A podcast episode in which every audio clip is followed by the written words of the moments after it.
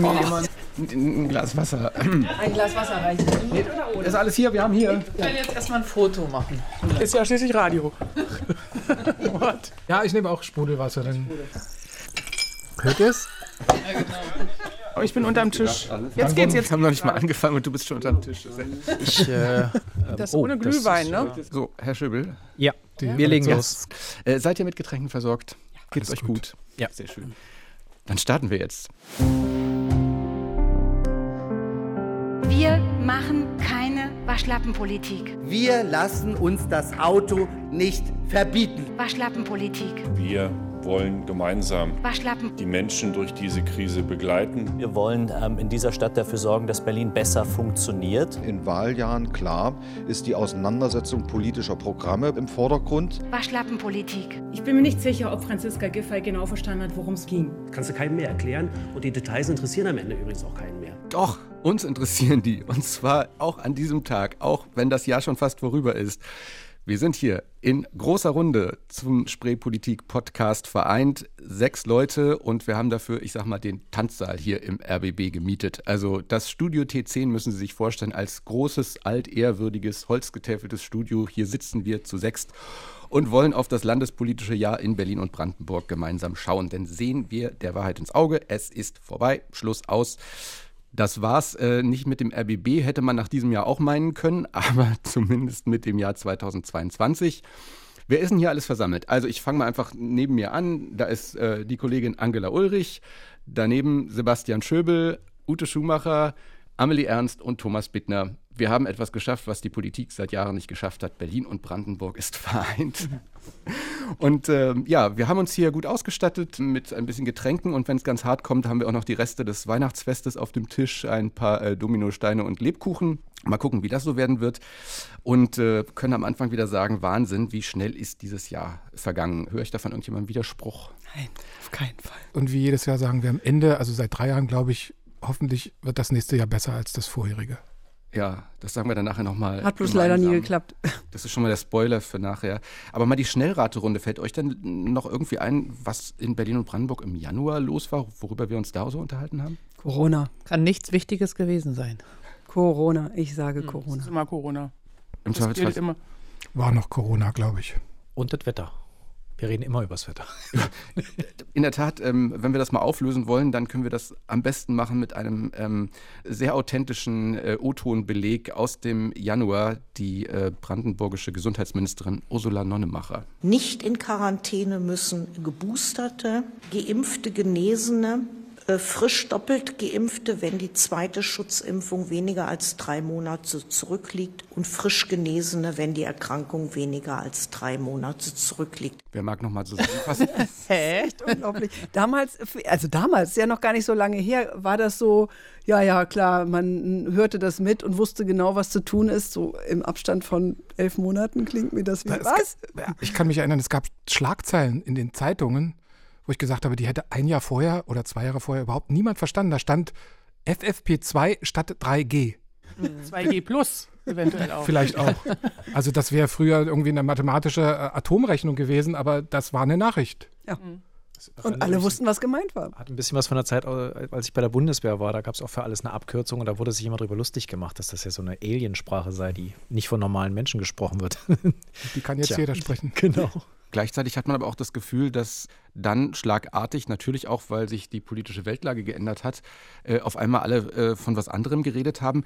Habt ihr den Eindruck, dass die Politik seitdem Corona de facto einfach laufen lässt? So nach dem Motto, wenn wir nicht großartig aufpassen, guckt keiner so drauf? Oder? Mm, Ganz so glaube ich nicht. Und das sieht man ja auch gerade an Berlins Gesundheitssenatorin Grote, die auch mit Frau Nonnemacher aus Brandenburg sich immer noch dagegen stemmt, dass es so locker wird. Wenn man sieht, was Bayern macht, keine äh, Isolation mehr und, und, und. Also da stemmen die sich schon doch noch ein bisschen dagegen. Aber es ist natürlich total in den Hintergrund geraten, gerade auch auf Gesundheitsebene. Da reden wir bestimmt noch drüber. Die Situation jetzt gerade in den Kliniken ist viel schlimmer geworden geworden. Also insofern laufen lassen, glaube ich nicht. Wobei in Bussen und Bahnen, selbst da, wo noch Maskenpflicht gilt, sehe ich immer weniger, die es wirklich nutzen. Aber so ein bisschen versuchen sie es noch nicht sehr erfolgreich. Und auch in der Politik ist es ja so, ist ja auch nur ein Abbild der Gesellschaft. Ne? Also in mhm. Brandenburg, glaube ich, interessiert es kaum noch jemanden. Und ja, Frau Nonnemacher versucht dagegen zu arbeiten, aber äh, das Thema hat gar keine Priorität mehr. Also es wird nicht mehr diskutiert, auch nicht im Landtag hat das keine großen Emotionen mehr, nicht mal mehr bei der AfD. Die sagt natürlich auch noch Maskenpflicht weg, aber eigentlich bewegt es keinen mehr so richtig. Aber Stichwort Masken zeigt ja auch, also in Berlin zumindest war das ja dann auf einmal wirklich ein Politikum. Also ich meine, klar, Corona war immer ein Politikum, aber da ging es ja dann auf einmal Frau Gothe gegen Frau Giffey, die Regierende, ähm, die dann ganz unterschiedliche Auffassungen hatten. Das gab es in Brandenburg auch. Also die CDU war schon sehr früh dafür, dass man die Maskenpflicht äh, endlich abschafft, hat sich dann aber in die Koalitionsdisziplin gefügt, weil Ursula Nonnemacher, die Gesundheitsministerin, die ist Team Vorsicht immer noch nach wie vor. Und deshalb ist eigentlich die Maskenpflicht das Einzige, was noch geblieben ist von den verschärften Maßnahmen. Man muss aber auch sagen, glaube ich, dass das Virus ja auch seinen Schrecken etwas verloren hat. Also die neuen Varianten, die jetzt im Herbst kamen, also jetzt habe ich ja manchmal das Gefühl, dass die Grippe unter unseren Kollegen äh, ja, ist definitiv schlimmer, sagen auch die Ärzte. Gefährlicher selber. ist mhm. als, als genau. das, was man mit einem Corona-positiven Test äh, mit nach Hause bringt. Die Absurdität des Lebens, oder? Manchmal so ein bisschen. Absurdität des Lebens, genau. Ja. Und spätestens dann, das gehört vielleicht dann auch zur Absurdität, eben ab Ende Februar auf einmal ein ganz anderes Thema weit vorn, der Krieg in der Ukraine und die Folgen ganz viel Betroffenheit in Berlin und in Brandenburg in der Politik. Unter anderem auch brachte das äh, der brandenburgische Ministerpräsident Dietmar Woidke im Landtag damals zum Ausdruck. Viele, die sich für gute Beziehungen zu Russland, beispielsweise in Schul- oder Städtepartnerschaften, bei Wirtschafts- oder Sportprojekten engagiert haben, sind heute tief enttäuscht. Und ich gebe zu, das betrifft auch mich persönlich. Und deswegen, Herr Präsident Putin, stoppen Sie sofort diese Aggression gegen die Ukraine.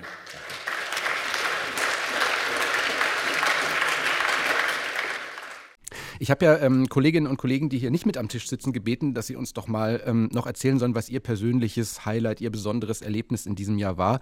Und ähm, die Kollegin Franziska Hoppen, die hat mir dies geschickt. Bei mir ist in diesem Jahr ein Termin besonders hängen geblieben. Das war die Begehung gemeinsam mit anderen Journalisten des frisch eröffneten Ankunftszentrums am Flughafen Tegel. Das war Ende März zu einer Zeit, als wir dachten, dass eigentlich Corona in diesem Jahr eine große Rolle spielen würde. Und plötzlich ging der Angriffskrieg in der Ukraine los. Plötzlich musste Berlin schnell ganz, ganz viele Unterkünfte für viele Kriegsflüchtlinge finden. Und es begann eine Zeit, in der wir fast täglich mit der Sozialsenatorin und dem Landesamt für Flüchtlingsangelegenheiten in Kontakt waren, um zu schauen, ob Berlin das tatsächlich hinkriegt, ohne wieder Turnhallen öffnen zu müssen. Die Turnhallen, die beschäftigen uns jetzt sogar noch zum Jahresende. Und gleichzeitig traf es damals ja zumindest in Berlin eine Landesregierung, die quasi ganz frisch im Amt da reingestolpert ist. Die war ja gerade erst im Dezember gewählt, dann in die Weihnachtspause. Wie habt ihr diese Phase erlebt? Also ich habe die schon als eine erlebt, die sehr zupackend war, muss man sagen. Also ganz vorne Katja Kipping, die Linke, die eigentlich aus der Bundesebene hier erstmal rüberkam, wo man dachte, ach, so erfolgreich war sie dann als Parteivorsitzende auch nicht mehr. Und äh, wie wird das wohl hier werden? Und da haben dann doch die beiden Frauen, Giffey vor allen Dingen eben und Kipping, in, fast noch mehr, in erster Linie Kipping, losgelegt. Und da habe ich am Anfang doch ziemlich viel gepaart natürlich mit dieser Wahnsinnshilfsbereitschaft, die auch eben der, der Berlinerinnen und Berliner waren. In Brandenburg war es wahrscheinlich ähnlich, könnt ihr besser gleich noch beurteilen.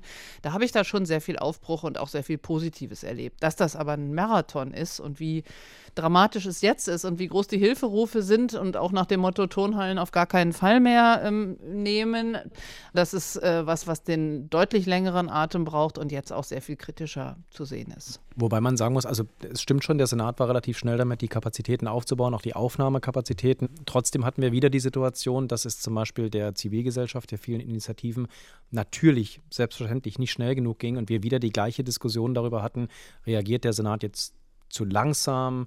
Warum machen wir die ganze Arbeit? Die vielen Freiwilligen, die die Leute am Bahnhof in Empfang genommen haben, da hatten wir auch ähnlich wieder wie bei Corona und anderen größeren Krisen die Auseinandersetzung zwischen den Leuten, die extrem engagiert sind in Berlin. Und das ist, glaube ich, der größte Bonus der ganzen Stadt.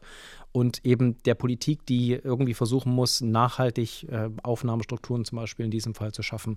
Den Konflikt werden wir immer wieder haben. Aber es ist wirklich beeindruckend gewesen, wie unglaublich schnell diese Stadt es irgendwie schafft, so eine Situation zu wuppen. Schön wäre es halt, wenn das Ganze bei der nächsten Krise, und es wird wieder andere Krisen geben, mit weniger Reibung ablaufen würde. Und ich glaube, da spielen dann natürlich auch die Medien eine Rolle, wie sie diese Konflikte hochspielen. Mhm. Aber tatsächlich muss man wirklich sagen, da gebe ich Angela recht, insgesamt, wie Berlin diese Krise direkt gemeistert hat, Politik und Zivilgesellschaft, war extrem beeindruckend. Diesen Konflikt mit der Zivilgesellschaft habe ich aus Brandenburg jetzt nicht so wahrgenommen, oder? Das ist da. Nee, als Konflikt würde ich das auch nicht beschreiben. Es ist eher ein Konflikt, sehe ich im Moment zwischen äh, Land und Kommunen. Ne? Also das ist ja ein bisschen weiter auseinander als in Berlin und dass äh, viele Kommunen sich da alleingelassen fühlen, gerade jetzt mit den nächsten Schritten. Ja, es gab irgendwelche Hallen und es wurden Leute auch untergebracht, ganz viel privat. Das ist ähnlich in Brandenburg gewesen, ähnlich beeindruckend auch. Aber so diese lange Strecke jetzt, ne, mit den Schulen und Leute doch mal irgendwann in Wohnungen zu kriegen. Also es gibt wirklich noch relativ viele, die zum Beispiel in Potsdam in der Metropolishalle immer noch sind oder auch immer wieder nachkommen und man kommt nicht hinterher mit der wirklichen Integration. Das ist natürlich auch eine Riesenaufgabe auf der anderen Seite. Ähm, in den Schulen hat es ganz schön gebraucht. Da gibt es immer noch eine Menge Kinder und Jugendliche, die ohne Deutschkurs in den Schulen, in den Regelklassen sind. Das ist auch so ein Problem.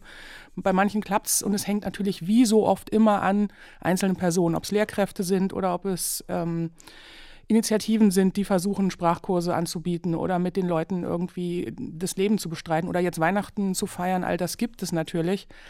Aber die lange Strecke, Arbeitsmarkt und dieser Wechsel dann auch in die Jobcenter, das ist, glaube ich, wirklich, wie du sagst, ein Marathon, auch in Brandenburg. Und das ist, äh, ich finde das äh, so, so frappierend. Wir mussten erstmal äh, auf die Situation reagieren, haben äh, kurzfristige Lösungen besprochen, haben uns äh, darüber gestritten, wie sollen die Leute aufgenommen werden, wo sollen sie untergebracht werden. Aber die gesamte Krise hat tatsächlich gezeigt, dass wir einerseits, also diese Wohnungsmarktkrise, die wir in Berlin sowieso haben, ist jetzt nochmal verschärft worden. Äh, und jetzt gibt es wirklich keine Ausreden mehr. Wir haben eigentlich keine Zeit mehr. Wir, wir wissen jetzt schon, dass wir die Leute nicht adäquat unterbringen und zwar für eine lange Zeit.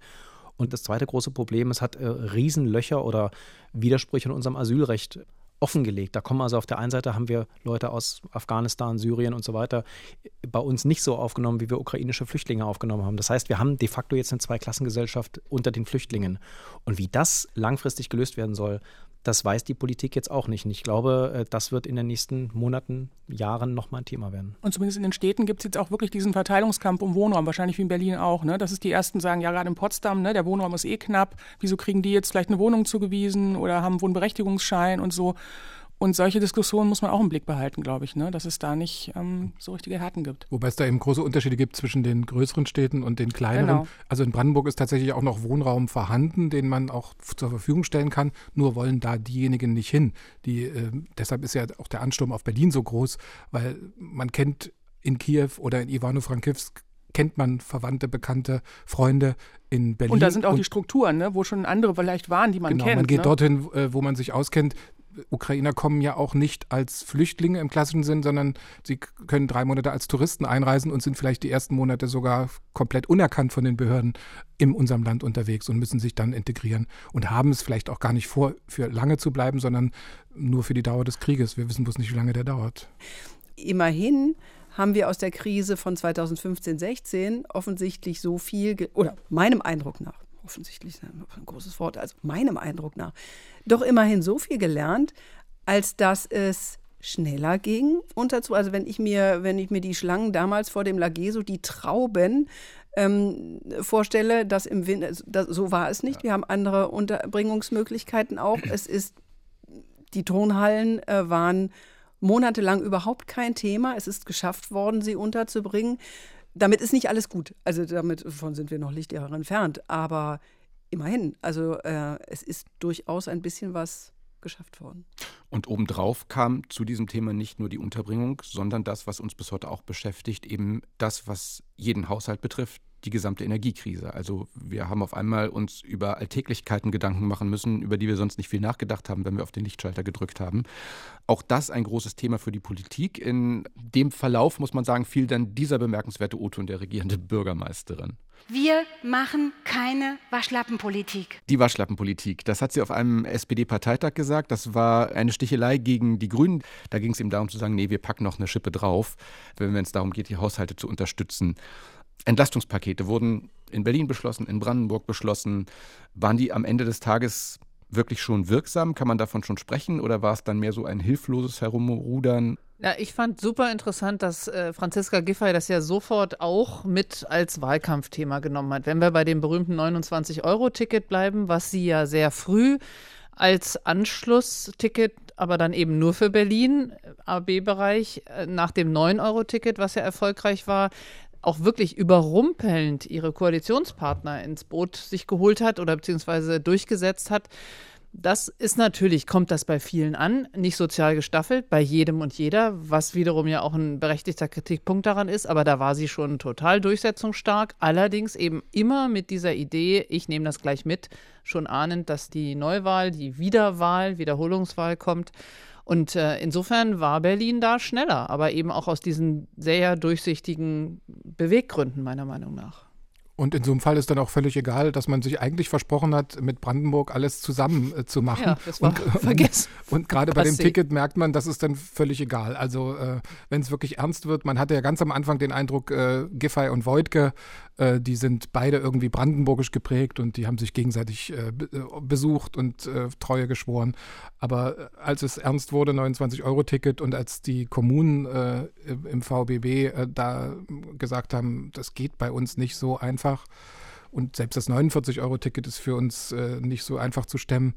Da wurde darauf keine Rücksicht mehr genommen. Und es ist auch spannend zu sehen im Vergleich, finde ich, ähm, dass man in Brandenburg oder äh, speziell auch Dietmar Woidke immer sehr darauf verweist, wir müssen auf den Bund warten, wir müssen erst mal sehen, was vom Bund alles so kommt und dass man direkt nebenan, 20 Kilometer weiter, dann durchaus schneller ist und sagt, nee, wir machen es einfach. Na gut, an anderer Stelle war dann Brandenburg sehr schnell, nämlich äh, wieder neue Schulden aufzunehmen, einfach mal den, äh, den Haushalt aufzubohren und sagen, oh, mhm. zwei Milliarden Euro mehr. Das Hat ja schon einmal gut geklappt, ne? Das machen wir jetzt nochmal. Das mal. machen wir nochmal und dann äh, holen wir uns das per Kredit, müssen wir die Notlage erklären, aber das kriegen wir schon irgendwie hin. Also wir haben jetzt eine Situation, dass es in Berlin keine Notlage gibt. Aber in Brandenburg gibt es eine Notlage. Wir leben routiniert damit. Ja, Dauernotlage, ihr müsst Dauer, das gar nicht mehr erklären. Dauernotlage, aber äh, für mich ist ja dieser Punkt äh, tatsächlich einer äh, für Berlin auch ein, ein sehr zentraler. Denn äh, Berlin hat sich ja auch mit Milliarden zusätzlich äh, verschuldet über das, was ohnehin an Verschuldung schon da ist. Wir liegen jetzt bei satten 66 Milliarden Euro und der Trend geht eher aufwärts als abwärts. Und da wird eben so etwas wie das 29-Euro-Ticket einfach gemacht und weiter verschuldet und hier noch verschuldet und da noch verschuldet. Es wird immer gerne mit dem Satz, in der Krise spart man nicht, beruhigt sozusagen. Aber wir bauen einen irren Verschuldungsstand auf. Unsere landeseigenen Wohnungsbaugesellschaften, die sind zu 70, 80, 90 Prozent verschuldet. Das sind ja letztlich alles auch Schulden, die man eigentlich, denn wenn die nicht mehr können, dann muss natürlich das Land einspringen, auf die anderen Schulden draufschlägt. Also mir schwant ehrlich gesagt für das nächste oder die nächsten Jahre, dass Berlin bald wieder auf ein, ähm, wir haben kein Geld mehr kommt. Das wird man vor der Wahl nicht machen. Aber ehrlich wäre es diese globalen Krisen sind ja teilweise auch Anlass ähm, dazu, Menschen zusammenrücken zu lassen, irgendwie zu sagen, wir müssen in der Krise jetzt zusammenstehen. Es gibt da, das kann ich jetzt exemplarisch zeigen, Dietmar Woidke, den brandenburgischen Ministerpräsidenten. Ähnliche Töne gibt es auch aus Berlin, aber wir können ihn ja mal ganz kurz hören. Wir wollen gemeinsam die Menschen durch diese Krise begleiten. Wir wollen gemeinsam alles tun, dass Strukturen und auch die Menschen selber mit ihren Haushalten gut durch diese Krise kommen. Wir werden also nicht ruhen und rasten.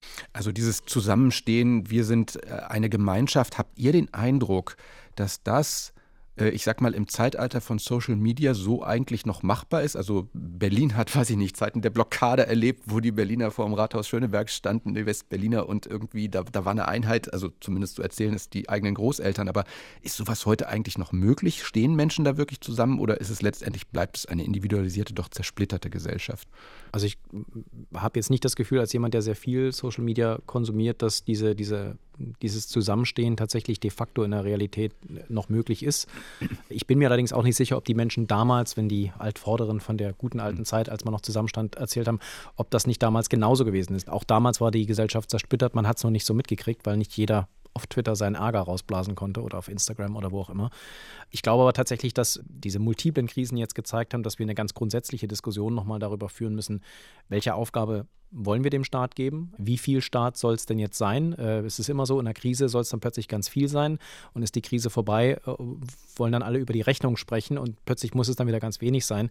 Aber wir haben jetzt gemerkt, dass es an allen Ecken und Enden eigentlich zu wenig ist. Also es ist zu wenig im Gesundheitswesen, es ist zu wenig im Verkehr, es ist zu wenig überall dort, wo öffentliche Infrastruktur auch in Krisen, aber nicht nur notwendig ist. Bildung zum Beispiel auch schon seit Ewigkeiten. Und das ist eine grundsätzliche Diskussion, die müsste man eigentlich führen, ohne sich die ganze Zeit anzuschreien. Aber ich habe das Gefühl, es geht inzwischen nicht mehr.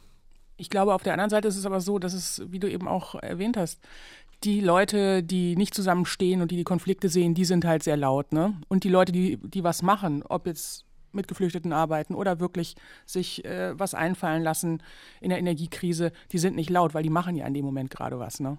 Und die sind nicht in Social Media normalerweise, sondern aktiv. Und deswegen haben wir manchmal das Gefühl, glaube ich, irgendwas fällt auseinander. Aber in Sportvereinen zum Beispiel ist auch eine Menge los, aber eben nicht so laut dass die Politik jetzt so, so eingreift, auch mit viel Geld, ähm, irgendwie das Schlimmste zu verhindern. Das hat in Brandenburg, glaube ich, auch viel damit zu tun, dass man ja die 90er Jahre erlebt hat. Und die 90er Jahre waren eben, da ist was weggebrochen und was dann 20 Jahre gebraucht hat, um es wieder, wieder so hinzukriegen, dass man eben nicht mehr äh, an den Protestfeuertonnen vor dem Werkstor stehen muss, weil es gerade geschlossen hat, das Werk. Also setzt man alles dran, jetzt keine, wie man immer sagt, Strukturbrüche äh, zuzulassen, um dann die Hoffnung zu haben, dass man nach der Krise quasi nicht wieder neu aufbauen muss, sondern weiterarbeiten kann. Das ist natürlich ja, eine Wette, die hängt natürlich davon ab, ähm, wie sich die Weltlage entwickelt. Und die kostet eben auch Schulden. Ne? Also es gibt auch wieder eine Parallele an ja. der Stelle, wo man auch denkt, ja, das ist schön mit den ganzen Hilfsprogrammen so, aber das wird vielleicht nochmal zurückkommen. Ne? Aber ich höre ja, 66 Milliarden sagst du, äh, Brandenburg kommt auf 24 Milliarden am Ende, glaube ich, bis 2024. Aber es wird eben auch mehr. Also ich finde, da kann man ja nicht sagen. Es wird auch mehr, aber es ist, ist nicht so ganz so viel wie Ich würde übrigens an dem Punkt, weil wir immer über die Schulden reden, das ist ein Thema, das mich äh, persönlich auch äh, fasziniert. Es gibt durchaus kluge Expertinnen und Experten, die öffentliche Schulden etwas anders bewerten. Also auch diese Diskussion läuft im Augenblick. Augenblick, wenn auch eher im Hintergrund in den Fachforen, ähm, die Frage, sind staatliche Schulden in dem Sinne oder Kreditaufnahmen wirklich das große Problem oder müsste man das vielleicht ein bisschen anders sehen. Also der Staat ist keine schwäbische Hausfrau. Das alte Thema, ob Schulden auch manchmal genau. politisch als Druckmittel eingesetzt werden. Ja. Schulden sind ja Aber am Ende nichts anderes als äh, man verlagert die Kosten in die nächste Generation. Genau, insofern. Die, die, zahlen das dann. Habt keine Sorge vor einer Fusion der beiden Länder. Die Schulden, die könnt ihr ruhig übernehmen. Genau, denn es gibt mindestens genauso viele, äh, wenn nicht noch mehr ähm, Experten, die in äh, Fachforen und sonst wo diskutieren, dass Schulden äh, natürlich auch, gerade wenn man eine Inflation hat, dann werden die natürlich auch wie von alleine weniger. Aber wir hoffen ja mal alle, dass die Inflation, also ich wenigstens hoffe das, sich wieder einkriegt. Und je nachdem, wie hoch der Schuldenstand ist, macht es unter anderem die Kreditwürdigkeit, das hatten wir ja in Berlin vor einigen mhm. Jahren, äh, schlechter. Das heißt, die Kredite werden immer teurer und in der Tat, die Kinder und Enkelkinder müssen es bezahlen. Und ich kann verstehen, wenn die sagen, wie bitte, was hinterlasst ihr uns hier? Drei Riesenberge voller Schulden, kann ja wohl nicht sein. Ja, wobei äh, an dem Punkt muss ich sagen, also Berlin jetzt allein am Kreditmarkt wäre, glaube ich, dann wäre man in einer Situation wie Griechenland. Berlin ist allein am Kreditmarkt. Ja, aber natürlich. ich sage mal, die Bundesrepublik selber äh, ist da, äh, steht da, glaube ich, ein bisschen anders da und mit Bundesgeldern und so weiter würde man ganz anders arbeiten können. Aber ich fand es immer wieder spannend, dass wir in diesen mehreren Krisen, die wir jetzt hatten, immer wieder dieses Spiel zwischen Land und Bund, wer bezahlt denn jetzt eigentlich die Rechnung und irgendwie hat man am Ende das Gefühl, naja, am Ende kommt es alles aus der der gleichen Tasche, nämlich der Tasche des Steuerzahlers. Wer jetzt am Ende das Geld ausgibt, ist das jetzt wirklich so wichtig? Müsste man da nicht vielleicht mal prinzipiell drüber nachdenken, dass wir nicht jedes Mal wieder bei jeder Krisensituation neu die, diese Diskussion anfangen, was zahlt der Bund, was zahlt das Land, wirkt Aber genau hingucken, wofür das Geld so rausgeht, finde ich, sollte stimmt. man schon, weil ja. es gibt so Pauschalen, die klingen erstmal gut, ne? oder die Sportvereine kriegen was. Es ist auch erstmal alles nicht, ähm, nicht falsch, aber ich glaube, man muss wirklich hingucken, wer braucht es wirklich. Ne? Und das ist schon legitim zu gucken, ob ja. da so Pauschalen äh, an alle rausgegeben werden in den verschiedenen Bereichen, ob das so eine richtig gute Idee ist. Ne? Wie sind wir jetzt auf die Schulden gekommen? Ach so, über die Krisen, genau. Und ähm, es gibt ja auch Krisen, die, ähm, sagen wir so, gar nicht dazu angetan sind, dass man irgendwie zusammenrückt, sondern die einfach selbst verschuldet sind. Davon kann Berlin in diesem Jahr auch ein Lied singen. Und ähm, dazu hat uns äh, der Kollege Tobias Schmutzler einen Gruß geschickt. Also mein Highlight im negativen Sinne war dieses katastrophale Urteil des Landesverfassungsgerichts. Leider hat Berlin da aus meiner Sicht seinem Ruf als Failed City alle Ehre gemacht, weil die Stadt noch nicht mal in der Lage war, eine demokratische Wahl auszurichten. Aber immerhin hat das Urteil auch gezeigt, dass die Gewaltenteilung bei uns noch funktioniert und dass wenigstens am Ende vor Gericht geklärt werden konnte, dass das Ganze nicht ohne Folgen bleiben kann. Ja, und diese Folgen sind gewaltig. Alles auf Anfang hat das Gericht im Prinzip gesagt. Äh, die Abgeordnetenhauswahl muss komplett wiederholt werden. Eine Partei, die sich das auch ans Revers heftet und sagt, sie war da verdienstvoll. Das ist in der Tat die AfD, weil sie nämlich mit vor Gericht gezogen ist. Und äh, dementsprechend klang in diesem Jahr dann auch die Parteichefin Christine Brinker entsprechend äh, optimistisch. Eine größere Klatsche kann sich ein Senat unter der SPD-Führung nicht einholen, als das, was heute passiert ist. Wir haben ja immer gesagt, dass der Senat verantwortlich ist, die Senatsinnenverwaltung. Die hat das immer abgestritten, weit von sich gewiesen. Heute hat sie das Ergebnis präsentiert bekommen. Die Schuldfrage eindeutig geklärt?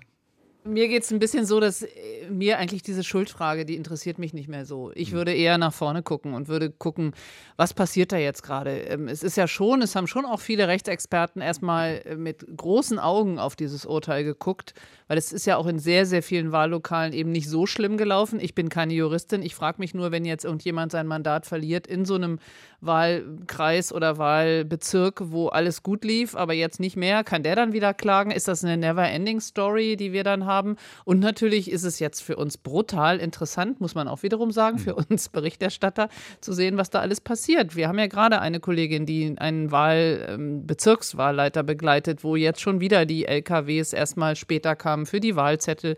Gibt es genug Papier? Wie wird das sein? Gibt es endlich groß, also größere Wahlkabinen oder beziehungsweise mehr in den Wahllokalen?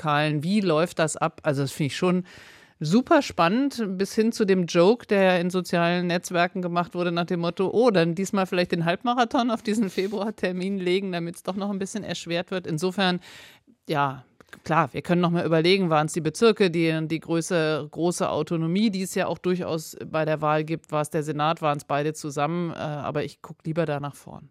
Wenig überraschend waren, gab es noch zwei weitere Kollegen, die auch genau natürlich dieses Highlight mitgenannt haben, aber auch nochmal aus anderen Perspektiven, ähm, weil das Ganze hat ja ein Vorgeplänkel. Also es gab am 16. Äh, November war es, glaube ich, das Urteil des äh, Landesverfassungsgerichts, aber bereits im September war es ja sozusagen mit äh, großem Geklingel angekündigt worden und daran hat der Kollege Boris Hermel gute Erinnerungen. Oder auch weniger gute, je nachdem. Also mein Highlight dieses Jahr war der 28. September im großen Hörsaal der FU in Dahlem. Das Verfassungsgericht hatte zur mündlichen Verhandlung geladen über die Frage, ob die Wahlen 2021 wiederholt werden müssen oder nicht. Schon im Vorraum vor der Verhandlung, da wimmelte es von Justizwachtmeistern und von Politikerinnen und Politikern von allen Parteien. Eine führende Koalitionspolitikerin, den Namen lasse ich jetzt mal weg, die sagte, das kann gar nicht sein. Die können jetzt nicht die ganze Wahl für ungültig erklären, alles wiederholen lassen bei den Konsequenzen, die das haben würde, das haben viele so gesehen vorher, dann war die Spannung mit Händen zu greifen in diesem Saal und irgendwann, so nach einer knappen Stunde, sagte die Präsidentin des Verfassungsgerichtshofs Ludgera Selting diesen Satz, den ich so schnell nicht vergessen werde. Das Verfassungsgericht geht davon aus, dass die vollständige Ungültigkeit der Wahlen in Betracht kommt. Und in dem Moment, als sie diesen Satz ganz trocken juristisch in den Raum sprach, in diesen großen Raum, da fielen ganz viele Kinnladen runter. Damit hatte, glaube ich, kaum einer gerechnet. Viele Kinnladen. Das ist Berlin, war. Ja. ja. Bei uns, wir nicht, bei uns läuft das super, oder Thomas? Also bei uns wäre das natürlich nicht passiert. Nie, auf keinen Wobei ich kann mich erinnern an ein Interview, jetzt sind wir eigentlich schon beim Jahresrückblick des Vorjahres, da, da wurde der Landeswahlleiter von Brandenburg von einer Journalistin gefragt, was ist denn eigentlich, wenn ich nach 18 Uhr noch in der Schlange stehe und dann wurde gesagt, ja, wer um 18 Uhr noch an der Schlange steht, der darf noch wählen. Und ich dachte, was ist das, das für eine abwegige Frage? Das ist doch nicht relevant, wer um 18 Uhr noch vor dem Wahllokal steht.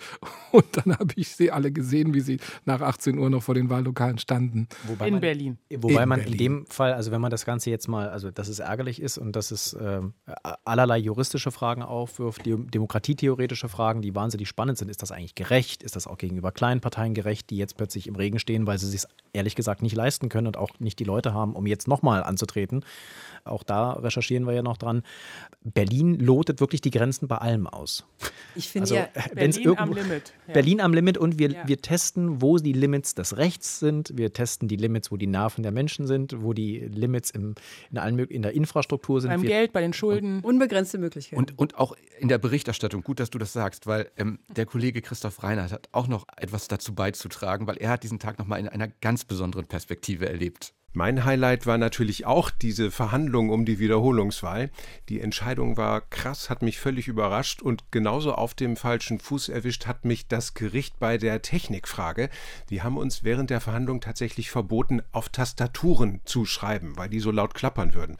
Und das hat dazu geführt, dass ich über sieben Stunden auf der Glasscheibe meines Tablets getippt habe. Das war eine ganz furchtbare Erfahrung. Meine Finger tun immer noch weh. Und für mich war das mal wieder die Erkenntnis vor Gericht auch vorher, sie ist alles möglich ein Grund, äh, auf den Kollegen Reinhard anzustoßen und zu sagen, Christoph, das war wirklich eine äh, großartige Leistung, die uns wirklich sehr geholfen hat, weil eben auch die Zahl, das muss man auch sagen, die Zahl derjenigen, die da rein durfte in den Saal, rein aus Platzgründen limitiert war. Das heißt, wir waren darauf angewiesen, dass uns Christoph nach draußen schreibt, was sagt das Gericht drin, damit wir von draußen die schnelle Berichterstattung machen konnten. Genau. Das war schon ein irrer Tag. Und äh, für mich ist ja diese äh, Wahlwiederholung, äh, so schrecklich sie einerseits ist, eben auch vor allen Dingen ein, ein spannender Aspekt, weil es diesmal eben alles so anders ist. Erst dachten wir, naja, Neuwahl, okay. Und dann hieß es, nein, nein, keine Neuwahl, eine Wiederholungswahl. Da dachte ich, ja gut, Wiederholungswahl, Wortklauberei. Nein, keine Wortklauberei. Es ist eben so, dass die Legislaturperiode weiterläuft und äh, so langsam klickerte es dann bei uns so, was denn das alles so bedeutet. Und wir stellen fest, verschiedene Sachen sind immer noch nicht so richtig geklärt. Zum Beispiel ist noch nicht so richtig geklärt, wie ist denn das mit der regierenden Bürgermeisterin? Also in einer laufenden Legislatur, sagt das Gesetz, kann regierende Bürgermeisterin, regierender Bürgermeister nur entweder selber zurücktreten oder muss per Misstrauensvotung abgewählt werden. Anders geht es gar nicht. Das heißt, wenn das so ist, und das hat das Gericht ja gesagt, die Legislatur läuft weiter, könnte man flapsig sagen, völlig wurscht, was gewählt ist, sie ist regierende Bürgermeisterin. Würde sie nicht zurücktreten, müsste man sie per so. Nun ist die Frage, ob sie dann nicht sagt, naja, natürlich trete ich dann zurück. Aber das sind lauter so Fragen, wo ich denke, völlig verrückt. Über sowas denkt man bei normalen Wahlen überhaupt nicht nach. Natürlich nicht. Das läuft halt alles so nach ganz normalen Regeln. Und so gibt es 150.000 Dinge, die ich echt spannend finde diesmal. Ja, und schon allein in diese Nummer, dass man nicht einfach neu kandidieren darf, sondern dass original die aus der letzten Wahl wieder auf den Stimmzetteln stehen müssen, obwohl sie möglicherweise schon die Partei gewechselt haben, schon ein ganz anderes Amt haben. Gut, verstorben geht nicht, aber auch verzogen dann nicht mehr. Und das sind im Moment total interessante Sachen, über die wir ja auch berichten, die wir recherchieren. Also für uns ist das, glaube ich, doch äh, ein großes Fest nach dieser ganzen Überraschung. Die und immer wieder haben. spannend, was nicht geregelt ist. Ja. Also, ja, aber sowas ehrlicherweise. Äh, Wer kommt denn auf sowas? Ja, aber es genau. ist, es ist der Versuch, so zu tun, als seien die anderthalb Jahre, die dazwischen passiert sind, als würde es die nicht geben. Rein juristisch hat es die nicht gegeben, wir wiederholen alles, aber das Leben ist ja weitergegangen. Ja, wir wissen ja, was in diesem Jahr alles und passiert was ist. Vor ja? allen Dingen, ja. ich glaube, es ist selten in einem Jahr so viel passiert. Das heißt, die politische Umgebung ist eine komplett andere. Also insofern kann es diese allgemeine Gerechtigkeit irgendwo gar nicht geben, aber das kann man wahrscheinlich eben auch nicht einklagen und deswegen. Und das war ja dann auch quasi in der Folge für uns die Erkenntnis, dass das natürlich auch etwas mit der derzeitigen Koalition macht, weil wir stimmen nicht nochmal ab wie im September 2021. Wir haben neue Umfragewerte und befanden uns damit quasi ja im Grunde Teil ab September, aber spätestens ab November dann im Wahlkampf. Also wie habt ihr da die Koalition jetzt zuletzt erlebt? Sie kämpft. Mit sich gegeneinander, gegeneinander. teilweise. Wir haben ja eben im Vorspann auch diesen wunderbaren O-Ton gehört von Bettina Jarasch. Da ging es um die Friedrichstraße, um die Frage, bleibt die jetzt verkehrsberuhigt, muss man das auflösen? Da hat Bettina Jarasch einerseits eine Niederlage erlitten, aber ähm, sie hat dann so trocken Richtung äh, Franziska Giffey, Regierende, gekoffert, nach dem Motto, die habe wohl das Urteil nicht richtig verstanden. Wir können uns das sogar nochmal live anhören. Oh, sehr gut. Ich bin mir nicht sicher, ob Franziska Giffey genau verstanden hat, worum es bei diesem Urteil ging. Und unabhängig, man kann das natürlich jetzt nochmal erklären, aber nur mal so als Idee, dass die Vizebürgermeisterin der Regierenden sowas aus einem, es war interessanterweise auch noch aus dem Urlaub, also wir haben Bettina Jara schon in einer Berghütte, genau, in einer Berghütte erwischt, das hat sie im RBB gesagt. Und ich meine, dann hat Franziska Giffey zurückgekoffert und das, ich glaube ja immer, dass das nicht hilft, dass du nicht äh, Wähler von dir überzeugst, wenn du als Koalition dann auch noch intern gegeneinander austeilst, aber das sehen die Beteiligten offenbar anders. Das ja. war doch beim 29-Euro-Ticket genauso, ne? Genau, ja. Dass ganz man genau. sich so gegenseitig irgendwie gesagt hat, nee, meine Idee, nee, ich war's oder so. Und das Spannende, was wir immer wieder erleben können, ist, dass die Linke dann immer dazwischen steht, wenn sich Grüne und SPD behaken. Das haben wir auch zuletzt erlebt bei dem äh, Streit um den, um den Termin für den äh, Klimavolksentscheid. Geht der jetzt zusammen mit der Wahl oder nicht? Am Ende war es dann ein Klaus Lederer, seines Zeichens Bürgermeister und Kultursenator, der dann mal so wieder so ganz klassisch die Metaebene eingenommen hat. Ich finde es jetzt eigentlich zum einen ein bisschen schade, dass die Auseinandersetzung in der Sache durch die Auseinandersetzung um die Form äh, komplett überlagert wird. Das kannst du keinem mehr erklären und die Details interessieren am Ende übrigens auch keinen mehr. Wir sollten jetzt nicht Auseinandersetzungen führen, die, glaube ich, in der Sache selber keinem wirklich weiterhelfen, sondern wieder nur den Eindruck erwecken, dass die da oben sowieso nicht wissen, was sie äh, da gerade treiben. Ja, ich finde, da hat er völlig recht, Klaus Lederer. Und mich erinnert das, ich habe ja früher für, über die Bundespolitik Bericht erstattet, mich erinnert das total daran, als Angela Merkel und Horst Seehofer sich in der ersten Flüchtlingswelle so behagt haben. Also als Seehofer nicht aufhörte, Angela Merkel vors Schienbein und schlimmer zu treten, weil er sich profilieren wollte in der ganzen Debatte, weil er auch inhaltlich Probleme hatte, aber nicht viel früher schon zu sehen, dass das insgesamt dieser Regierung null gut tut tut, wenn man sich da intern zofft. Und ich glaube, dass das so ein bisschen in die Richtung jetzt auch geht. Ich glaube nicht, dass die SPD wahnsinnig gewinnen kann, wenn sie sich gegen die Grünen und umgekehrt profiliert. Ich meine, man muss nicht die ganze Zeit untergehakt sein, weil natürlich geht man ein bisschen auf dieselben Wähler, will sich auch abgrenzen. Aber wenn das so eine Giftigkeit kriegt, dann glaube ich, dass viele es nicht mehr kapieren und dass es für am Ende für alle schlecht ist. Aber vielleicht liege ich falsch, vielleicht seht ihr es anders. Ja, ja, ich sehe es gar nicht unbedingt anders, sondern äh, würde noch einen, einen, weiteren Aspekt mit reinbringen. Äh, also Klaus Lederer hat sicherlich diese Rolle, äh, diese Metaebene einzunehmen. Ähm, das macht er gerne mal. Die Linke hat aber auch in dieser Koalition beziehungsweise vor der bevorstehenden Wahl auch eine andere Rolle als SPD und Grüne. Die Linke hat eigentlich nur die Chance, mit SPD und Grünen zu koalieren. Die Grünen und SPD haben potenziell noch andere Möglichkeiten.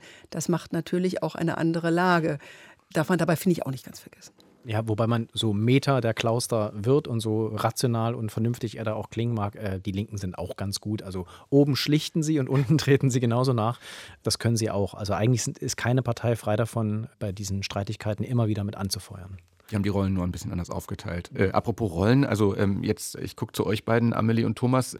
Ihr könntet jetzt aus Potsdamer Sicht sagen, meine Güte, diese Berliner wieder. Was machen die da? Also hier ist doch alles Friede, aber, Freude. Nein. Aber immerhin hattet ihr ja, ähm, äh, um dann sozusagen wirklich mal kurz über die Landesgrenze zu gehen, auch einen Grund mal der eigenen Koalition, der Kenia-Koalition dort den Puls zu fühlen, denn die haben immerhin sowas wie Halbzeit gefeiert von Feiern würde ich mal, keine, ich mal sagen. Kann man keine Sie, Rede Sie sein. haben sich zusammengerauft. Ich glaube, so mhm. Halbzeit, also erste Halbzeit mein Gefühl war, dass die beiden kleineren äh, Parteien in dieser Koalition, also Grüne und CDU, sich dann gegen die doch sehr mächtige SPD äh, am Anfang so sortiert haben, weil die SPD hat schon immer in Brandenburg regiert und das ist so ein bisschen ihr Bundesland und da mussten die sich so ein bisschen profilieren. Und in diesem Jahr hat sich's gedreht, habe ich den Eindruck. Amelie, kannst du mir widersprechen? In diesem Jahr habe ich den Eindruck, dass äh, SPD und CDU, die eher konservativen Kräfte, jetzt näher beieinander stehen und immer dann den Grünen ins, vors Schienenbein treten, wenn ja beim Jagdgesetz die Lobby der, der Jäger kommt, wenn beim Insektendialog, beim Artenschutz die Lobby der Bauern kommt, dann sind im Zweifel. Genau, man versucht die ganz schön auszuboten gerade. Ne? Genau, die Grünen haben es gerade sehr mhm. Äh, schwer in Brandenburg. Und da, glaube ich, könnte das langfristig äh, das der ganzen Koalition äh, auf die Füße fallen, weil es eben selbst in Brandenburg, wo man ja den Grünen immer doch relativ skeptisch so gegenüberstand, jetzt mittlerweile auch, wir haben es jetzt gerade vor ein paar Tagen gesehen, beim Thema ähm, Insektendialog und Artenschutz, wo es zwei Volksinitiativen gab, die relativ erfolgreich waren,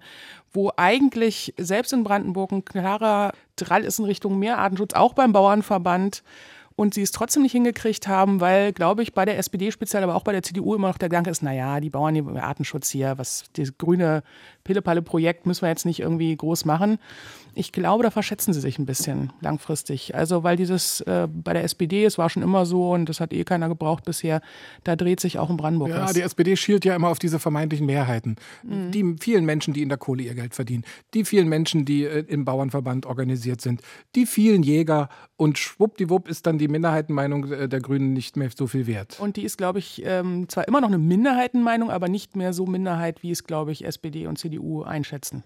Aber das Intrigenpotenzial ist nach meiner mm, Außenwahrnehmung nicht ganz so hoch wie in Berlin. Also wo man ja wirklich. Das liegt, glaube ich, an den handelnden Personen. Also das sind schon alles welche, die sehr, also an, den Köpfen, ne, die sehr professionell und wenig äh, nach außen so offensiv sind, aber nach innen merkt man es eben dann schon. Na, also. Es gab ja auch schon Machtkämpfe, von denen wir gar nicht so viel gespürt haben. In, mhm. diese, in diesem Jahr ist zum Beispiel Sebastian Walter, Fraktionschef der Linken, äh, ist jetzt auch noch Parteichef geworden. Das ist normalerweise, war das immer schön getrennt, ähm, aber äh, er hat einfach die ganze Macht übernommen. Und im nächsten Jahr möchte der Fraktionschef der CDU, Jan Redmann, auch der Landesvorsitzende der CDU werden und hat das offensichtlich, äh, ja, glaube ich, äh, hinter den Kulissen gut vorbereitet, dass dann äh, im Dezember Herr Stübgen angekündigt hat, der Innenminister und äh, derzeitige Landesvorsitzende im nächsten Jahr nicht mehr antreten zu wollen. Es sieht ganz friedlich aus, dieser Übergang. Ganz friedlich. Aber ich, ich traue dem Ganzen noch nicht so richtig. Können wir auch noch mal kurz hören, wie Herr Stübgen seinen Abgang anmoderiert hat?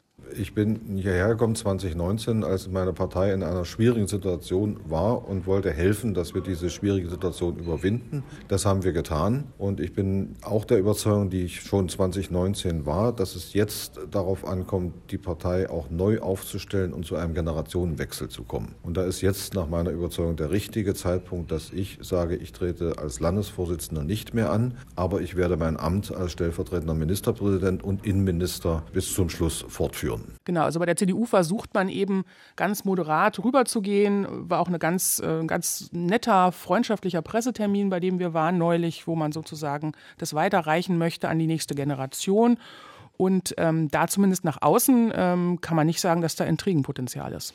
Und wie schade wäre es, wenn man diese beiden wunderschönen Polittheater hier in der Region durch eine Zusammenlegung der Länder kaputt machen würde. Also ich, Absolut.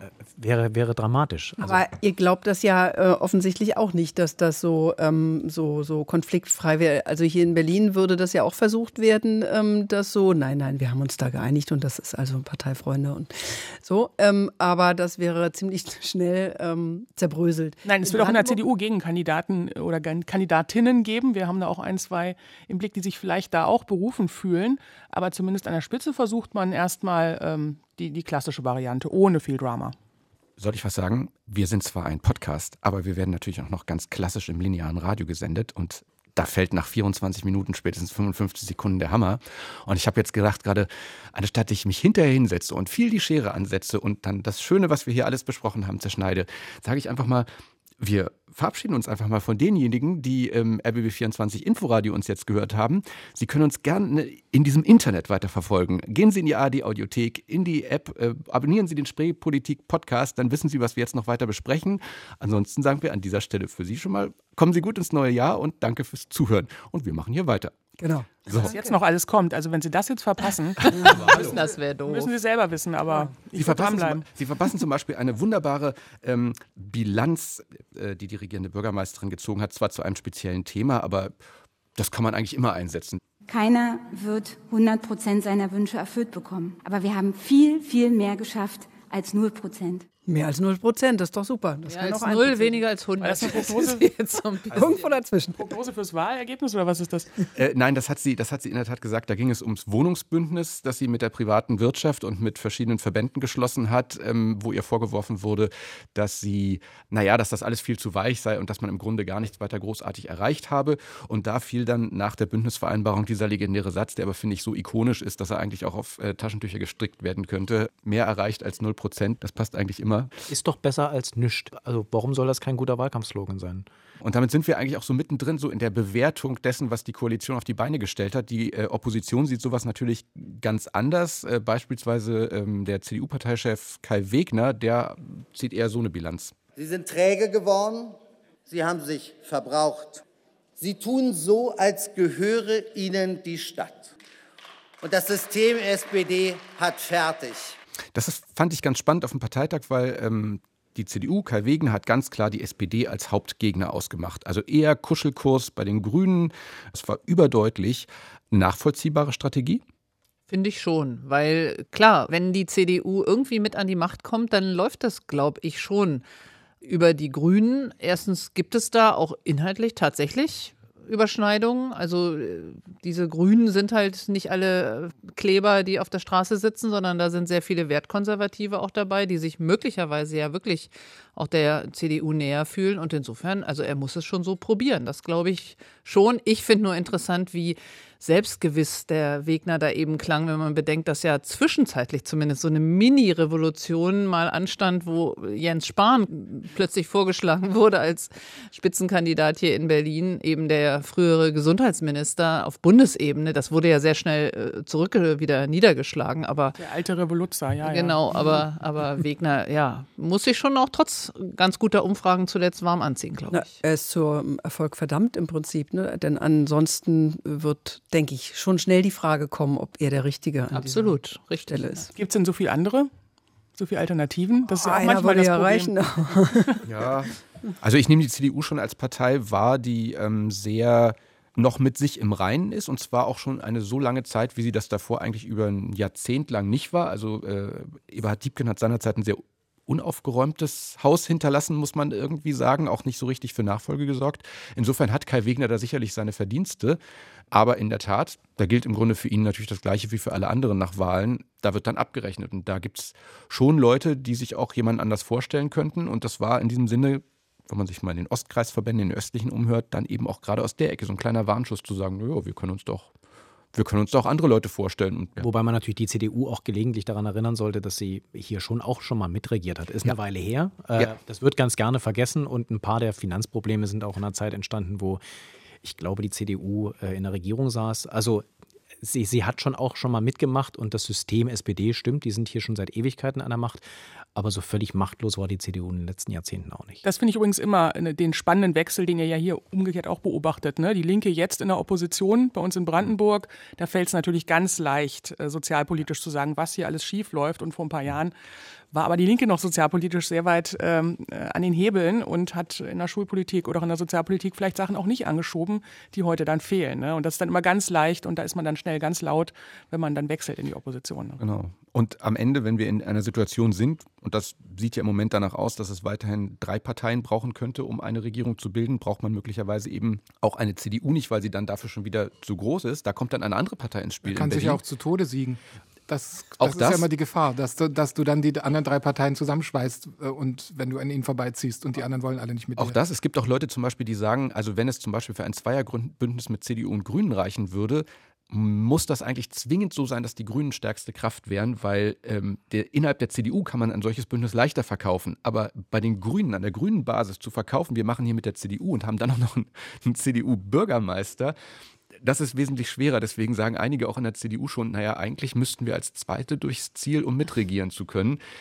Absurde Situation. Aber möglicherweise braucht es eben für so eine Mehrheit in einem Dreierbündnis nur eine kleinere Partei und die gibt es halt auch und macht, die macht sich auch mal wieder lautstark bemerkbar in äh, Gestalt von Sebastian Czaja, dem FDP-Fraktionsvorsitzenden. Wir wollen ähm, in dieser Stadt dafür sorgen, dass Berlin besser funktioniert. Und wir sind vor allen Dingen eins nicht Teil der alten Probleme. Ja, das, das äh, stimmt jetzt erstmal. Sie sind, waren ja nicht in der Regierung, insofern äh, sind sie nicht Teil der alten Probleme. Teilweise gar nicht im Parlament. Ja, genau, genau. Wenn du gar nicht dabei bist, dann hast du auch keine Schuld. Ähm, aber was man Herrn Chaya vorwerfen könnte, ist, dass er natürlich gelegentlich auch nicht wirklich hilfreich ist in der politischen Diskussion, wenn er dann mit relativ wilden Vorschlägen oder Vorstößen oder äh, so weiter versucht, äh, im Prinzip Schlagzeilen zu machen. Jetzt zuletzt äh, Verwaltungsreform bei der FDP ist dann eben komplett Tabula rasa und die Bezirksämter abschaffen, wo eigentlich alle wissen, so einfach geht das nicht und das ist auch nicht das, was vielleicht die Stadt unbedingt möchte. Das ist gar nicht mehrheitsfähig. Da geht es nur darum, ne, ich sag mal, die Leute abzugreifen, die so die Nase voll haben von der Verwaltung und dem Problem, dass sie sagen, ja, kommt hier alles vom Tisch. Das hat so ein bisschen was von Stammtisch. Und das hatten wir bei Herrn Chaya in der Vergangenheit immer mal wieder, dass er so mit so knalligen Themen kommt. Flughafen Tegel offen lassen zum Beispiel war auch so eine Nummer. Das wirkt manchmal ein bisschen verzweifelt und das hilft dann in der Debatte eigentlich auch nicht. Das äh, sehe ich durchaus auch so, was aber beim Betrachten des Jahres mir immer wieder beim Verfolgen der Reden äh, im Parlament auffiel, dass Sebastian Czaja häufiger aus meiner Sicht der Oppositionsführer war in den Reden. Und das ist schon eine herausragende Position, finde ich, für eine Partei, die ja die kleinste Fraktion im Abgeordnetenhaus stellt, den gefühlten Oppositionsführer zu haben. Aufgehorcht habe ich immer, wenn er von der Regierungsseite gelobt wurde. Und das ist ja, also diese, diese, ähm, wie soll man sagen, diese Dialektik beherrscht ja die FDP sehr gut. Also auch zu sagen, wir sind dagegen und doch gleichzeitig immer noch äh, koalitionsbereit zu jeder Stunde. Ihr könnt uns auch nachts anrufen. Das ist sicherlich da auch immer wieder das Bemerkenswerte.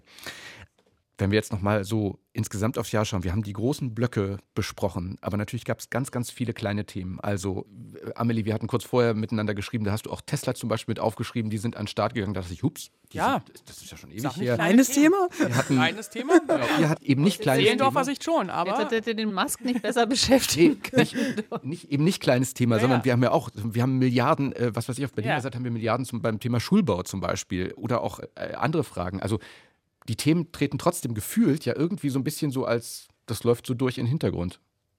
Ja, es läuft so durch bei Tesla, aber ähm, ich würde sagen, da sind schon noch ein paar ähm, Hürden. Da gab es jetzt ne, wieder mit dem Brandschutz, da gab es noch weitere auch Erweiterungspläne, die nicht so reibungslos laufen. Ne? Anzeigen wegen der illegal an, äh, Anzeigen, illegalen Anlage oder illegal Arbeitsschutz, gebauten Anlage. Also so ganz äh, rund würde ich Und sagen. man hört ja auch, nicht. dass aus der Tesla-Fabrik äh, die Menschen auch wieder gehen, weil sie Mhm. deutlich unter Tarif bezahlt werden, weil die äh, Führungskräfte dort nicht so arbeiten, wie es funktioniert. Also selbst in Musk spricht ja von Geldverbrennungsanlage, die er sich da in Brandenburg gebaut hat. Also der, das Erfolgsmodell Tesla ist da noch nicht so ganz, hat sich noch nicht so ganz Mhm. äh, be- bewiesen. Auch wenn Dietmar Woidke und auch der Wirtschaftsminister ähm, Steinbach das sehr so verkaufen natürlich und sagen, das ist jetzt die Initialzündung und es wird noch viele weitere Projekte geben. Wir haben gezeigt, wie schnell das geht. Ich glaube 800 irgendwas Tage. Ne? So schnell stand die Fabrik und das machen wir jetzt auch noch öfter. Aber ich glaube, das wird in der Realität nicht unbedingt so weitergehen. Ja, Brandenburg stellt sich ja als das Land dar, das, das in, dieser, in dieser neuen Zukunft eine wichtige Rolle spielt, weil hier werden dann die Batterien gebaut und hier werden die Bestandteile für die Batterien gebaut. Hier ist die Windkraft zu Hause, hier ist die Photovoltaik und wir machen den Wasserstoff. Äh, Wir sind das Zukunftsland. Wenn man dann ins Detail schaut, merkt man, wie es doch kompliziert ist. So einfach ist es doch nicht, ein Windrad zu bauen. Und, so einfach Und die Autos sind auch noch nicht alle verkauft, ne? Also- und äh, die Autos brauchen ja auch eine Ladeinfrastruktur. Und haben wir die in Brandenburg? Naja. Und wir brauchen ja noch das Tesla-Entwicklungszentrum, das uns ja für Berlin versprochen wurde. Ich glaube, hier hoffen alle, dass äh, Elon Musk nicht die letzten Kröten verbrannt hat bei der Twitter-Nummer und vielleicht das Entwicklungszentrum noch kommt.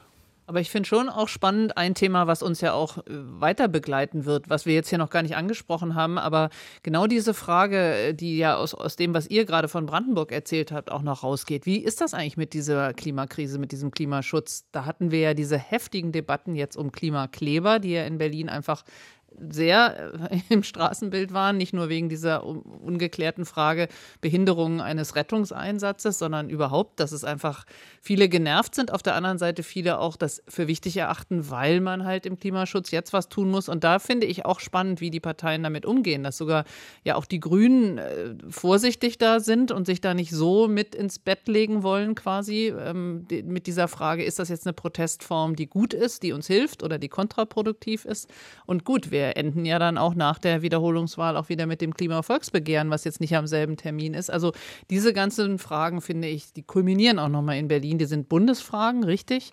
Aber die sind hier auch nochmal besonders heikel zum Teil, besonders wichtig. Und äh, da bin ich auch sehr gespannt, wie es weitergeht. Wir können in Brandenburg auch nochmal, glaube ich, äh, auch die Koalition nochmal zum Ja, Platzen bringen. genau. Also Kohleausstieg bis 2030, der steht ja im Ampelkoalitionsvertrag als idealerweise als Ziel. Manche sehen das immer schon als Gesetz, dann ist aber nicht. Gesetz ist ja 2038 und SPD und CDU in der Koalition sind, äh, glaube ich, nicht bereit, da irgendwie früher einzusteigen, aber die Grünen schon. Genau, und bei den Klimaklebern ist es ja genauso. Da gab es ja äh, vor ein paar Tagen eben die große Razzia, die bundesweite, die von Brandenburg ausging. Und ähm, der Innenminister Michael Stübken von der CDU ist da sehr, sehr deutlich, was er von denen hält, nämlich gar nichts. Und äh, hat, Ja, sagt das, auch Das so. Wort kriminelle Vereinigung ist, glaube ich, im Zusammenhang äh, mit Klimaklebern zuerst in Brandenburg gefallen bei einer Staatsanwaltschaft. Da ging es ja um die PCK-Raffinerie und die Zuleitungen, die da äh, teilweise blockiert worden sind. Und das sorgt auch nochmal für Sprengstoff, weil natürlich die Grünen das in der Koalition ganz anders sehen und sagen, ähm, ja, das ist irgendwie nicht alles äh, richtig, was sie da machen, aber Terroristen sind es nicht. Ne? Und das äh, könnte in der Koalition. bei den Reichsbürgerrazzien, aber das ist ja vielleicht wieder ein bisschen zurechtgerückt. Aber gut. Genau. Aber auch wieder so ein Beispiel, wo man sieht, also ich habe ja vor uns gesagt, dass Berlin immer so irgendwie der Trendsetter ist, was nicht nur politisches Chaos angeht, sondern auch ähm, im Prinzip, wir, wir loten aus, was alles so möglich ist und finden, finden die Schlupflöcher, in die man reinfallen kann als öffentliche Verwaltung. Aber man sieht halt, dass dann in Brandenburg zum Beispiel die wirklich ganz großen Räder gedreht werden. Das, was bei uns teilweise in Berlin passiert, ist halt auch ein bisschen zu hausgemachtes Chaos oder kleinere Probleme, größere Probleme, äh, weil es an der Infrastruktur mangelt. Aber in Brandenburg wird quasi dann die neue Mobilität aufgesetzt. In Schwedt beginnt die äh, nächste große Transformation nach der Lausitz. Und das sind alles Dinge, die natürlich nicht in Berlin passieren, sondern die passieren in Brandenburg. Genauso wie der Klimawandel. Wir meckern darüber, dass wir hier keinen Schatten finden und alles so warm sei. Und in Brandenburg brennen äh, hektarweise Wälder ab äh, und die Flüsse werden trockengelegt. Äh, genau, alles ein bisschen größer und ein bisschen teilweise auch relevanter dann, ne? Ganz Im großen genau. Stil. Wenn wir uns vielleicht jetzt doch äh, langsam sozusagen den Kopf wenden, ähm, rückblickend vom alten Jahr ins neue Jahr schauen. Ähm, Prognosen sind immer schwierig, äh, wenn sie in die Zukunft gerichtet sind, bekanntermaßen. Aber für Berlin diesmal besonders schwierig, oder? Wie würdet ihr sagen, wenn, wenn ihr jetzt eine Prognose abgeben solltet für Berlin, die Wahl steht an, wenn wir eine neue Regierung bekommen oder wird die alte bestätigt werden? Worauf würdet ihr Wetten abschließen? Also ich denke, dass die Koalition in der Zusammensetzung weitermacht, ähm, nur eventuell in anderer Reihenfolge, in anderer Machtverteilung sozusagen. Aber das wäre meine Prognose. Das wäre dann aber auch das Ende von äh, Franziska Giffey in einem äh, Staatsamt vorläufig, oder? Denn vorstellbar, dass sie als äh, Senatorin unter einer regierenden Bürgermeisterin Bettina Jarasch weitermacht, ist doch eher schwer vorstellbar. Oder auch unter einem regierenden Bürgermeister Kai Wegner. Das kann ich mir tatsächlich auch nicht so richtig vorstellen. Ich halte es aktuell aber noch nicht für ausgemacht wer als erstes durchs Ziel geht. Ich könnte glaube, mir vorstellen, ja. dass es in einer anderen Reihenfolge oder Machtverteilung, kann ja auch sein, dass ähm, die Linken mehr oder weniger Prozent kriegen. Man kann sich, glaube ich, immer darauf verlassen, dass die Grünen am Ende noch mal irgendwie äh, kurz vor der Wahl stürzen. Doch nicht so erfolgreich ja, sind. Die sind ja. Eigentlich immer, verlieren sie immer, ja immer beim die, Wahlergebnis schlechter genau. als in den Umfragen vorher. Deswegen wäre ich da jetzt nicht so sicher, ob sich das verschiebt. Ja. Zumal es manchmal dann auch hausgemacht ist, weil dann doch ein wenig der Übermut äh, äh, kommt. Das hat, haben die Grünen ja mehrfach erlebt. Also eine Wunderkiste in Berlin, in Brandenburg es läuft erstmal weiter oder wo, wo sind da noch die, die, die tickenden Zeitbomben es gibt Keine Wahl, aber die Koalition, glaube ich, hat noch ein paar wirklich große Baustellen. Da gibt's, haben wir ja schon zwei, drei angesprochen, aber auch ähm, beim Thema Abschiebung äh, in Schönefeld zum Beispiel ist immer noch Sprengstoff drin, wird das große mhm. Behörden- oder eben auch Abschiebezentrum da gebaut. Wirtschaftlich Klimaschutz haben wir angesprochen, da wollen die einen nicht so wie die anderen. Und das könnte im neuen Jahr definitiv noch einige äh, Diskussionen geben. Es muss sich auch erst erweisen, ob zum Beispiel die Zusammenarbeit zwischen dem Land und dem Bund in Sachen PCK wirklich am Ende funktioniert. Das müssen wir erst mal sehen. Mhm. Das, äh, erst mal gucken, ob das äh, Öl fließt aus Rostock und aus Danzig und äh, ob es dann irgendwann im Laufe des Jahres noch was aus Kasachstan dazu gibt und wo das dann herkommen soll oder wie das äh, nach Schwed kommen soll und ob das Schwed überhaupt dann leisten kann, das muss sich ja auch erst erweisen. Ich glaube, 2023 ist in Brandenburg das Jahr, wo alle Parteien sich auf ihren Wahlkampf dann vorbereiten. Also Ende des Jahres wissen wir, wer die Spitzenkandidaten überall sind. Wojtke hat schon angekündigt, er tritt wieder an, der ist überhaupt nicht amtsmüde. Und Jan Redmann, der neue starke Mann in der CDU, will sicherlich auch dann Spitzenkandidat sein. Sebastian Walter für die Linke auch definitiv. Ist da sicherlich auch gesetzt. quasi gar keinen anderen, weil er so präsent ist. Spannend ist nach wie vor der Machtkampf in der AfD. Also wir haben eine Fraktion im Landtag, die komplett zweigeteilt ist, die beispielsweise bei Veranstaltungen außerhalb des Parlaments auch immer nur in diesen Gruppierungen auftreten, die sich auch schon bei Parteitagen gezeigt haben. Es gibt so eine Fraktion, die eher nationalistisch-völkisch ist, die Landesvorsitzende. Fraktion innerhalb der Fraktion In der Fraktion, ne? genau. Birgit Bessin ähm, und anderen. Und Andreas Kalbitz ist an ja ihrer Seite und Andreas, auch noch im Landtag. Andreas Kalbitz auch noch dabei und die andere Seite, die, das Wort liberal will man da nicht so in den Mund nehmen, aber die etwas anders sortierten, Dennis Holoch als parlamentarischer Geschäftsführer und der Fraktionschef Bernd auf der anderen Seite, wie dieser Machtkampf ausgeht und wer da am Ende der Stärkere, die Stärkeren sind, das ist sicherlich ein Thema für das nächste Jahr. Und Sie feiern jetzt Ihre sehr hohen Umfragewerte im Moment. Also mit, äh, Sie ringen mit der SPD, muss man immer noch mal sagen, um äh, sozusagen die stärkste Kraft sind ganz vorne und mal gucken, wie lange Krise sich das in der Krise immer. wie lange sich das hält, ob sich das noch mal verschiebt. Das hängt auch sehr sehr, glaube ich, von diesem großen Energie- und Klimathema ab, wie sich die SPD da bewährt, ob sie das hinkriegt und ähm, ja, ob wir da gut durchkommen. Und die Radikalisierung der AfD findet natürlich auf einem niedrigeren Level, nicht ganz so extrem, auch in Berlin statt. Äh, personell ist die Partei zuletzt auf jeden Fall nach rechts gerückt. Ähm, und da wird man auch sehen, wie sich das weiterentwickelt. Und bei allen Unwägbarkeiten, die dieses äh, kommende Jahr wird man mal sehen, äh, so noch beinhaltet, kann man eine Konstante festhalten. Es wird weiterhin die Spreepolitik geben, den Podcast. Und Da muss man jetzt doch noch mal zwei Sätze zu sagen, denn das ist etwas, was wir uns in diesem Jahr gegönnt haben. Wir haben einen Podcast, einen landespolitischen Podcast und ähm, wenn man hier so zusammensitzt, denkt man, ach, das geht doch ganz easy, man redet einfach ein bisschen miteinander, Mikrofon auf und los geht's. Sebastian, du warst, muss man sagen, da wirklich die treibende Kraft im vergangenen Jahr und es hat Monate gedauert, bis wir das dann wirklich auf der Schiene hatten. Ja, vor allem mit wie vielen Menschen man reden muss äh, und wie viele Meinungen dann am Ende noch dazukommen, die man vielleicht am Anfang nicht bedacht hat.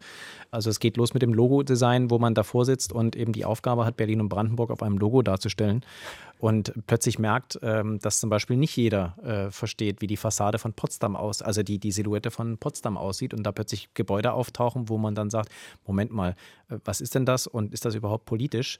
Und keiner den Landtag von Brandenburg äh, erkennen kann als äh, Gebäudesilhouette und alle denken, das wäre der Reichstag und man dann erklären muss, nein, nein, das haben wir uns anders überlegt. Äh, und was ist denn das da für ein Hochhaus? Ja, das ist das Hotel in Potsdam, was jeder kennt. Ja, wie heißt das denn? Ja, weiß ich nicht. Und Bär und Adler sind ja dann leider durchgefallen. Die Bär und Adler sind durchgefallen. So schlecht, also es, es, es, es sind so Kleinigkeiten. Und die Kliniker Brücke ist zu erkennen. Die Kliniker Brücke die Berlin und Brandenburg verbindet. Und das Gewässer, was drunter durchfließt. Und über diesen Fluss übrigens, es gab unglaublich viel Streit darüber, welchen Fluss wir jetzt tatsächlich nehmen, weil natürlich die Spree nicht durch den, nicht wirklich so richtig politisch besetzt ist in Brandenburg und dann die Kliniker Brücke auch nicht so richtig passt. Also Brücke, weil da der Zusammenfluss nicht zwischen Havel und Spree da auch nicht so richtig passt. Und das sind alles Fragen, die man klären muss bevor man dann so einen Podcast hat. Und dann den Titel, wir haben einen Titel gefunden, das war auch und äh, die Musik und ach, aber jetzt ja. ist das fertige Ergebnis da und wir erfreuen uns daran und Sie hoffentlich auch. Und äh, ich bedanke mich ganz herzlich bei euch, dass ihr hier wart. Angela Ulrich, Sebastian Schöbel, Ute Schumacher, Amelie Ernst, Thomas Bittner. Haben wir jetzt gar nicht über die RBB-Krise gesprochen? Wie Haben schön. wir nicht. Nee. das wird uns aber weiter erfreuen. Die, vielleicht Bleiben Sie dran, wir, wir machen das. Wir, wir wechseln jetzt vielleicht dann doch noch auf die harten Getränke und dann kriegen wir das auch noch in den Griff. Wir lassen uns von 2023 überraschen, hoffentlich auch mal im positiven Sinne. Ich danke an dieser Stelle fürs Zuhören. Ich bin Thorsten Gabriel und ja, wenn Sie es noch nicht getan haben, dann tun Sie es, abonnieren Sie unseren Spree-Politik-Podcast in der ARD-Audiothek und ansonsten kommen Sie gut ins neue Jahr. Tschüss. Tschüss. Tschüss. Ciao. Ciao. Tschüss.